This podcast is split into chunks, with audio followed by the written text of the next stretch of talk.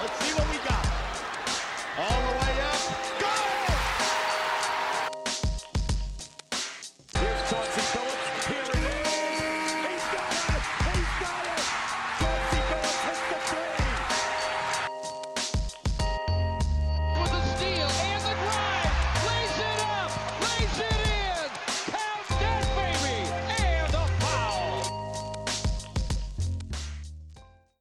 Bonjour à tous, bonjour à toutes et bienvenue dans ce 20e épisode déjà des Chroniques de Motor City. Si vous découvrez le podcast avec cet épisode, laissez-moi vous présenter le concept. Avec les Chroniques de Motor City, nous remontons le temps pour explorer l'histoire des Detroit Pistons et parler des moments qui ont compté dans l'histoire de notre franchise préférée depuis sa création jusqu'à aujourd'hui. Et lors du dernier épisode, nous avons parlé de Grant Hill. On a fait le tour sur son passage à Détroit de 1994 à 2000, sur les espoirs qu'il représentait pour les Pistons qui voulaient à l'époque se reconstruire de zéro après la période des Bad Boys, eh bien sachez que nous allons rester dans cette époque-là, avec l'épisode du jour. Il se trouve que toute cette deuxième partie des années 90, globalement ben, toute la période Grand Hill, elle porte un nom bien particulier dans l'histoire des Pistons. Elle s'appelle la Till Era, en référence eh bien, à la couleur des maillots que portaient les Pistons de l'époque. Et oui, parce que le temps de quelques années, les Pistons ont abandonné leur couleur historique pour changer complètement d'identité, et c'est justement de ce changement d'identité visuelle qu'ont mis en place les Pistons en 96, dont nous allons parler aujourd'hui dans cette chronique. D'un coup d'un seul, en fait, la franchise a brutalement changé son logo, son symbole et ses couleurs. Elle est passée d'un ballon de basket euh, plutôt simpliste et d'une palette de couleurs bleu, rouge, blanc assez banale à un cheval en feu, des pots d'échappement et surtout, c'est important, un bleu turquoise super flashy. Alors du coup, dans ce podcast, on va s'intéresser aux motivations des Pistons de l'époque pour changer de couleur, pour savoir si ce changement était dû à ce nouveau cycle sportif qui s'annonçait ou plutôt à la tendance marketing du moment qui aurait pris le dessus. Et puis surtout, ça va être intéressant de voir qui a eu l'idée de ce design et comment il a été accueilli par les fans à l'époque. Bon, sans gâcher la surprise, je peux déjà vous dire que l'accueil était froid, mais ça vous le savez déjà, puisque si vous regardez l'épisode d'aujourd'hui, vous avez bien vu que les couleurs initiales, la palette classique, étaient de retour. Donc, on va parler couleurs, on va parler design, mais promis, hein, ce ne sera pas un podcast mode aujourd'hui. Au contraire, ce sera un podcast basket. Cette Till Era est une période très importante de l'histoire récente des Detroit Pistons.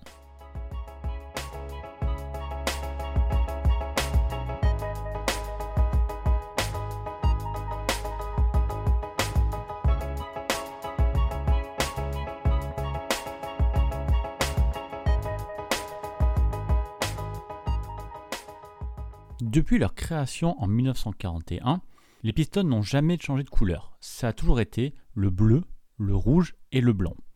Et le déménagement des Pistons de Fort Wayne à Détroit en 1957 n'a rien changé à ça. Côté palette pour les graphistes, ça donne un bleu dit royal, très profond, censé représenter l'éthique de travail de la ville.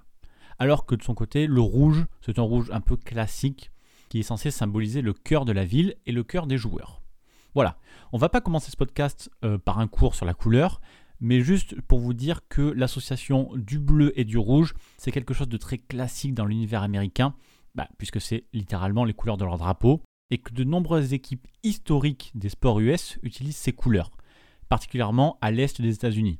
Rien qu'en NBA, c'est un schéma par exemple qui est utilisé par Washington ou Philadelphie. Voilà, tout ça pour dire que chez les Pistons, il y a toujours eu cette volonté de rester assez classique. Et le meilleur exemple de ça, eh c'est tout simplement le logo de la franchise, qui est depuis 1957 et donc jusqu'en 1996 au moment de ce changement, un simple ballon de basket. Alors oui, bien sûr, il y a globalement dans toutes les franchises américaines de basket un ballon d'une façon ou d'une autre dans leur logo.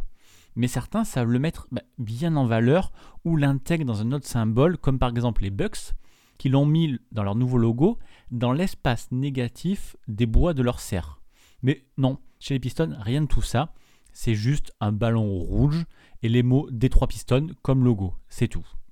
Et puis en 1994, tout change d'un coup. Je vous en ai parlé lors du dernier podcast. C'est Grand Hill qui débarque à Détroit, ce qui lance, ou accélère du moins, la reconstruction de la franchise. Les Pistons veulent tourner la page des Bad Boys et donc décident de tout rénover de fond en comble, ce qui va aussi passer par un changement de couleur. Ce changement, il prendra quasiment deux ans. Et c'est le 21 mai 1996 que Grant Hill et Alan Houston présentent au peuple de Détroit un nouveau logo et surtout de nouvelles couleurs. Fini le bleu royal et le rouge et place à un nouveau bleu, un bleu canard dit bleu sarcelle, la fameuse couleur teal qui donne son nom à cette période. Alors rapidement, pour que vous situiez la couleur, le bleu sarcelle, c'est une nuance intermédiaire entre le bleu et le vert.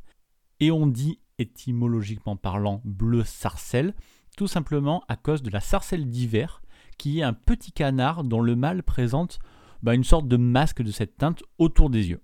Voilà, allez voir sur Google Images, sarcelle d'hiver. Et le bleu sarcelle, c'est une couleur assez tendance de la fin des années 90, assez prisée par les designers, une couleur qui a même été élue plusieurs fois couleur de l'année, dont la dernière fois en 2014 par la maison mère de Levis et Deluxe Valentine. Ce qui est intéressant avec ce changement, c'est de comprendre pourquoi les Pistons ont fait ce choix. En fait, après tout, vu que Détroit est une ville assez traditionnelle, très loin d'être flashy, une ville col bleu, etc., et comme les Pistons sont une équipe historique de la NBA, en fin de compte, il y avait quand même une certaine logique à garder ces couleurs bleu, rouge, blanc. Ok, c'était peut-être banal, mais c'était au moins conforme à l'image de la franchise. Donc pour comprendre ce choix, il faut remonter en 1994 au tout début du processus de changement. Et à cette époque-là, il existe un gros mouvement général dans toute la NBA pour faire évoluer, voire presque révolutionner les logos, pour mettre à la mode les plus vieux qui n'avaient pas changé depuis de longues années. C'est Tom Wilson, qui est PDG de Palace Sport and Entertainment, la société qui gère les Pistons, qui a expliqué dans un grand article de The Athletics, que je vous mets en description de ce podcast, que la NBA considérait à l'époque que trop d'équipes avaient les mêmes couleurs depuis trop longtemps. Et cet état d'esprit de la ligue, eh bien, il colle également avec la motivation des Pistons. Donc en 94, l'équipe ne ressemble plus du tout à la période des Bad Boys et il ne reste en fait que Joe Dumars comme joueur majeur de l'époque des deux titres. En fait, les Pistons, ils ne sont pas contre se libérer de cet héritage qui est maintenant un peu trop lourd. Et en plus, gardez à l'esprit que David Stern, le commissionneur, n'aimait pas tellement l'iconographie qui s'était créée autour des Bad Boys, qui, je le rappelle, avait un logo officieux avec une tête de mort et des os croisés. Donc, on peut être à peu près sûr que les Pistons étaient top prioritaires pour changer de logo.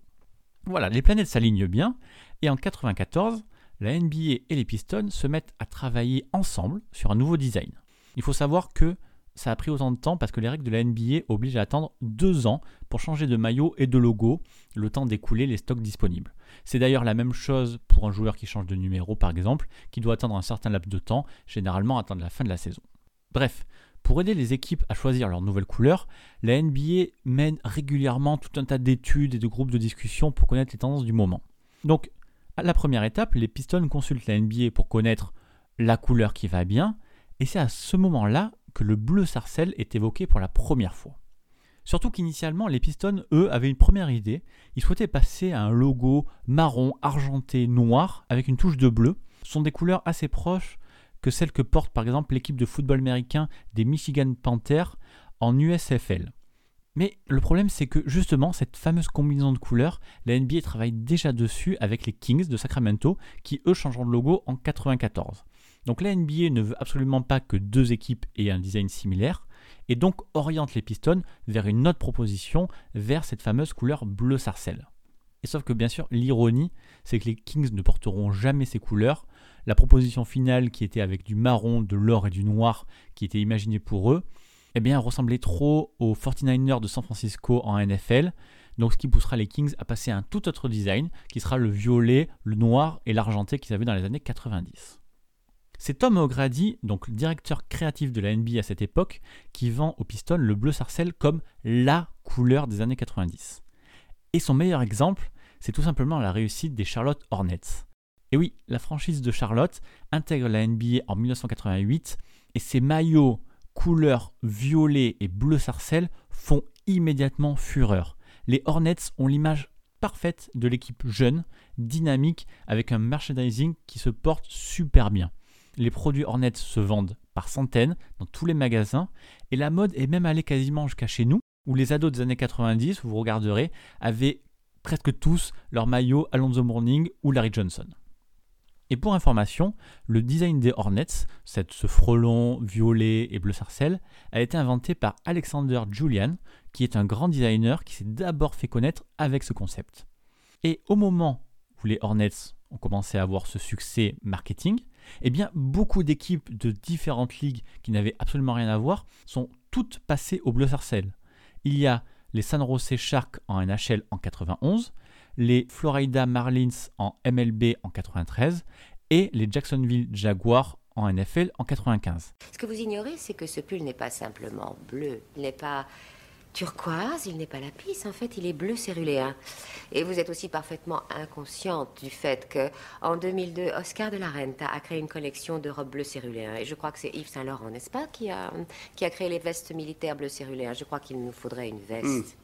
Malgré tout, ce qui est tendance pour les villes californiennes ou floridiennes ne l'est pas forcément pour une ville comme Détroit. On est quand même sur deux ambiances totalement opposées. Sauf qu'il existe un précédent qui va absolument tout changer. À cette époque, il y a une équipe de hockey qui s'appelle les Détroit Vipers, qui joue en LIH, la Ligue internationale de hockey. Alors c'est une ligue mineure, hein, loin de l'impact de la NHL, et pourtant les Vipers sont très populaires à Détroit. Et ça tient principalement à leur couleur et à leur logo. Les Vipers jouent en bleu sarcelle, et leur logo, c'est un espèce d'énorme serpent de cette couleur qui tient une crosse dont la palette finit le V de Viper écrit en rouge. Voilà, c'est très flashy, c'est très différent, c'est pas traditionnel et pourtant ça sonne bien détroit. Donc d'un côté, on a la NBA qui annonce que le bleu sarcelle c'est la couleur à la mode et que de plus en plus d'équipes s'y mettent. Et de l'autre, on a l'exemple des Vipers qui montre que ce schéma est tout à fait applicable à Détroit. Et surtout, il ne faut pas se le cacher, derrière ce changement, la principale motivation des Pistons, c'est de plaire aux fans les plus jeunes. Il faut se rappeler qu'on se trouve au tout début des années 90 avec le marketing et le merchandising de la NBA qui explose. C'est l'arrivée des produits dérivés, des mascottes et même des dessins animés qui vont nous mener tout doucement jusqu'à Space Jam en 1996. Bon, malgré tout, il a quand même quelques voix dissonantes côté Piston, avec des gens qui ne croient absolument pas à cette couleur bleu sarcelle. Il y a Billy Berris et Robin Brandt, deux designers qui travaillent avec les Pistons, qui n'aiment absolument pas cette couleur. Berris et Brandt, vous connaissez au moins une de leurs créations, puisque ce sont eux les créateurs du logo Bad Boys, celui avec les crânes et les tibias croisés. Les deux créateurs, ils sont nés et ont grandi à Détroit. Ce sont des fans hardcore des Pistons depuis leur enfance et ils sont choqués du choix du bleu sarcelle. Pour eux, c'est même d'ailleurs un choix totalement stupide. Dans l'article de The Athletics, ils ont notamment déclaré que c'était l'œuvre d'un designer lambda de New York qui avait choisi une combinaison de couleurs sans réfléchir au contresens qu'elle aurait pour une ville de col bleu comme Détroit. Grant, d'ailleurs, il qualifie le bleu sarcelle de merde californienne, mais la NBA est ferme. Pour eux, ce sont les couleurs de l'avenir. Donc, les nouveaux pistons porteront du bleu sarcelle, c'est acté. Mais maintenant, il leur faut un nouveau logo. Fini bah, le simple ballon de basket d'une seule couleur, ça fait vieux, c'est pas moderne, il faut quelque chose de plus flashy. Et là encore, bah, c'est Billy Berris et Robin Grant qui vont jouer un rôle, puisque c'est ensemble qu'ils vont inventer ce nouveau logo, celui avec une tête de cheval en feu et des pots d'échappement. Alors à l'époque, la NBA travaille déjà sur un nouveau visuel pour les Pistons. Eux, ils sont partis d'un design assez simple. Ils voulaient un truc qu'ils imaginent pouvoir orner le capot d'une voiture, histoire de rester dans le thème de la Motor City. C'est d'ailleurs assez surprenant, mais la NBA conserve en partie l'iconographie autour des Bad Boys, mais au lieu que ça soit un crâne et des os croisés, ils ont remplacé ça en mettant un écrou et des clés à molette. Voilà, le tout dans une forme circulaire, un peu comme un disque. C'est un design qu'il faut imaginer plutôt simple et assez sobre. Prenez par exemple ce qu'ont les Nuggets aujourd'hui avec leurs pioches croisées. Voilà, c'est à peu près ça. Ou plutôt, comme le disait la NBA à l'époque, ils se sont inspirés du logo d'un groupe de rock canadien, Backman Turner Overdrive.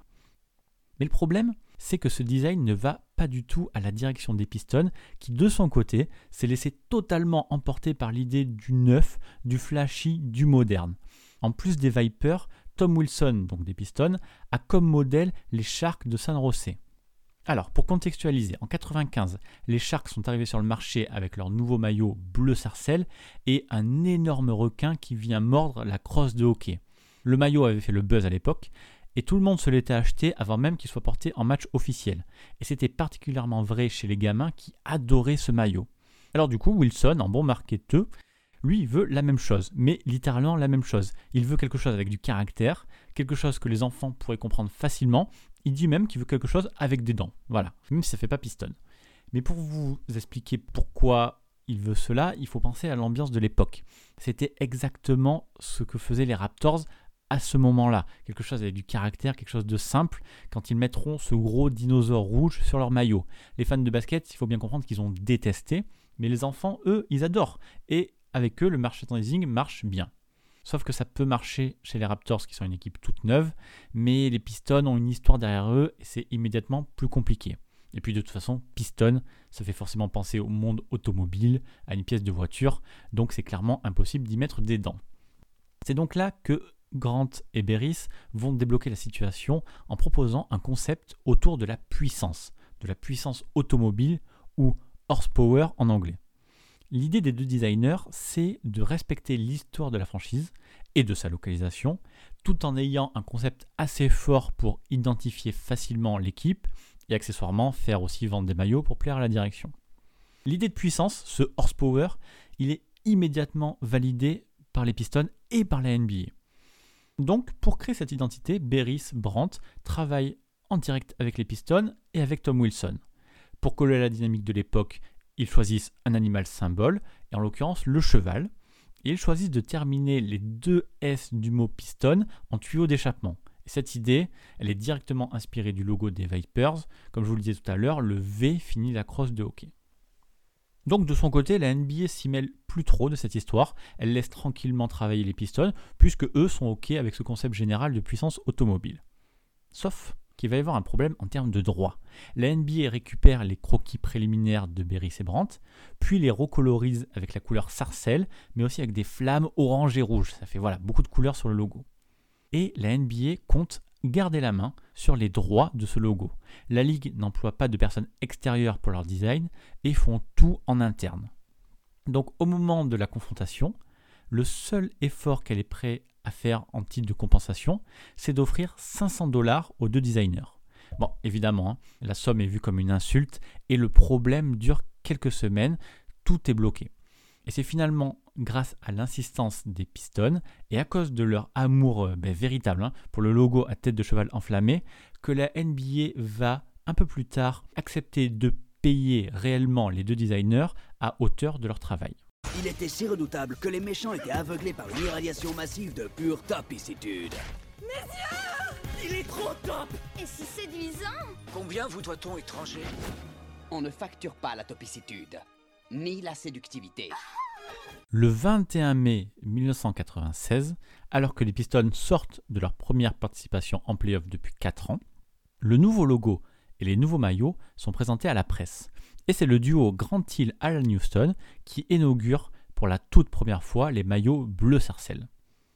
Évidemment, le service marketing des Pistons a misé sur la jeunesse de l'équipe, puisqu'on sort de la saison sophomore de Grant Hill et de la très belle année 96 réalisée par Alan Houston. On peut même dire d'ailleurs que lors de la présentation, il y a globalement beaucoup d'espoir pour la suite et l'avenir de cette équipe. Les Pistons organisent pour l'occasion un grand défilé de mode dans le hall du Palace de Burn Hills et déploient un énorme bus avec plein de produits dérivés de cette couleur sarcelle. L'idée de la direction des Pistons, c'est de tourner rapidement la page, de remettre les compteurs à zéro, et pour ça, ils offrent même des réductions sur les nouveaux maillots pour les fans qui ramènent les anciens. Voilà, le message c'est on jette le vieux et place au neuf. Mais malheureusement, tout ne va pas si bien se passer. D'abord, Alan Houston ne portera jamais officiellement le maillot Sarcelle. Le 14 juin, il quitte les Pistons et signe comme agent libre chez les Knicks. Et puis surtout, le problème, c'est qu'à Détroit, hormis le service marketing, personne n'aime vraiment le bleu sarcelle. Les couleurs rouge, blanc, bleu font peut-être classiques, mais comme je l'ai dit tout à l'heure, au moins elles font très Détroit. Joe Dumars, le dernier des Bad Boys, est le premier à dire qu'il déteste les nouvelles couleurs. Grant Hill, même s'il n'a pas grandi comme fan des Pistons, déclare de son côté qu'on ne peut pas faire mieux que le rouge, le blanc et le bleu, d'autant en plus que ce sont les couleurs de Fila, la marque dont il est le représentant à l'époque. Et dans les médias, avec le changement de couleur, il commence à être dit que les pistons deviennent soft. Alors, est-ce que la couleur était bonne ou pas? Est-ce que le design du cheval aurait été mieux apprécié en noir et en gris, comme imaginé un moment par Beris et Brandt? Tout le monde n'est pas d'accord sur ce design, mais on peut au moins s'entendre pour dire que le vrai problème, c'était que le changement était radical. Beaucoup trop radical en fait. La couleur bleu sarcelle, le cheval en feu, les S en pot d'échappement. Honnêtement, c'était beaucoup trop d'un coup, surtout pour l'époque. Il est quasiment certain bah, qu'à peu près n'importe quel changement si radical aurait forcément été critiqué à Détroit. Il y a manqué, et tous les acteurs le disent, une sorte d'étape intermédiaire entre le classique ballon de basket bleu, rouge, blanc et le cheval en feu bleu sarcelle. Et puis le timing aussi a finalement posé problème. Évidemment, on peut comprendre que les Pistons souhaitaient profiter de Grand Hill pour repartir d'une page blanche, mais c'était finalement à peine quelques saisons avant qu'ils étaient champions avec les Bad Boys. Voir Joe Dumars avec le maillot classique en 94-95, et puis l'année suivante avec le maillot Sarcelle, ben, c'était sûrement trop. En fait, Détroit aurait sûrement gagné à prendre son temps, à attendre un peu plus longtemps avant ce changement, à faire oublier doucement l'épisode des Bad Boys. Et puis soyons francs, le vrai problème aussi, c'est le fait que l'équipe n'a pas gagné sur cette période. Ça n'a pas aidé à faire adhérer le public à ces nouvelles couleurs. En fait, les Pistons ont eu tort de n'avoir que deux saisons positives une fois ce nouveau design dévoilé. En 96-97 pour la première saison avec le bleu sarcelle et en 99-2000 et c'est à partir de là que les gens, tout simplement, ont commencé à faire le parallèle avec le passé glorieux des Bad Boys. Comme si le fait de ne plus gagner était uniquement la faute de ces vilains maillots bleu sarcelle, dixit la population. C'est là qu'on a commencé à dire qu'ils étaient soft, et c'est là que plus personne n'a voulu de cette couleur. Craig Turnbull, vice-président de la marque Piston au début des années 2000, expliquait que la connexion entre les Pistons et leurs fans s'est fragilisée avec ce changement de couleur.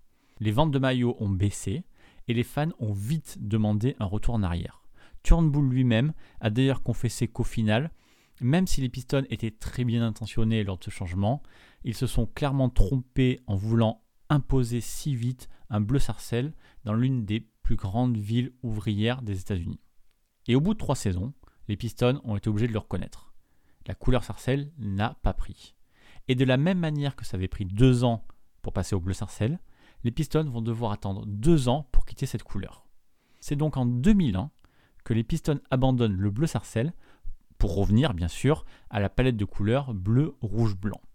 Le logo à tête de cheval est conservé, mais avec quelques changements.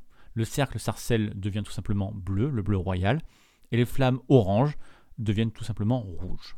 C'est clairement un retour en arrière assumé. Quand les Pistons présentent en 2001 ce changement, ils parlent d'un retour aux vraies couleurs. Ce sont les mots qu'ils utilisent. Vraies couleurs, les couleurs des champions. Joe Dumars, en interview, dit carrément que lors du passage au bleu sarcelle, la franchise avait perdu une partie de sa tradition. Encore une fois, Détroit veut tourner la page, cette fois-ci pour retrouver l'esprit des Bad Boys. La communication de l'équipe en fait d'ailleurs des tonnes en disant que c'était un changement demandé par les fans et que les cadres de la direction se sont exécutés pour eux. Tous les joueurs et tous les membres euh, du front office partagent le même discours. Les quelques années en sarcelle, ce n'était pas les Pistons du tout. D'ailleurs, ce logo cheval, désormais bleu et rouge, ne sera jamais installé sur le parquet des Pistons. Immédiatement après le changement, la franchise remplace le cheval sarcelle qui était imprimé sur le parquet du Palace de Burn Hills par un gros ballon de basket rouge et bleu avec le mot piston écrit en blanc. Oui, il faut comprendre que donc à cette époque-là, il y avait au centre du parquet des Pistons une sorte de logo alternatif qui n'apparaissait nulle part ailleurs, mais comme s'ils avaient honte de ce logo cheval qu'ils avaient gardé pour l'instant. Et c'est d'ailleurs la même chose pour les maillots. Hein. Ils retrouvent leur sobriété blanc avec le mot piston en rouge à domicile, bleu royal avec le mot Détroit en rouge à l'extérieur. Et le cheval en feu n'apparaît plus que sur le short et encore dans sa version secondaire. On l'oublie d'ailleurs assez souvent, mais c'est bien avec ce logo cheval que les Pistons ont gagné le titre en 2004. L'équipe de Bill Rip Hamilton et les Wallace avait donc ce cheval en feu comme logo. Alors ok, il était devenu bleu et rouge et n'apparaissait quasiment nulle part, mais c'était bien le logo en vigueur en 2004. Sauf que, pas malgré sa discrétion et les efforts des Pistons pour le cacher, on savait que le cheval et le concept de puissance qui allait avec n'étaient toujours pas populaires en sursis. Et c'est juste avant la saison 2005-2006 que Détroit l'a achevé en revenant à un logo très traditionnel, le classique ballon de basket rouge avec le nom de l'équipe inscrit en blanc dessus. Et finalement, le seul rescapé de cette période, c'est Hooper, la mascotte des Détroit Pistons, qui est né en 1996, incarné par un cheval à la crinière de feu.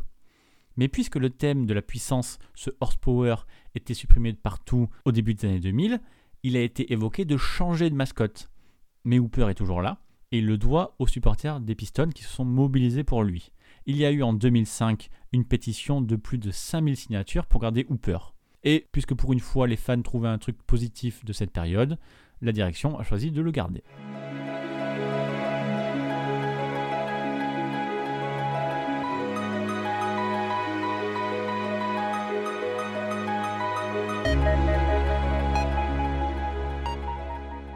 Je vais vous donner mon sentiment personnel.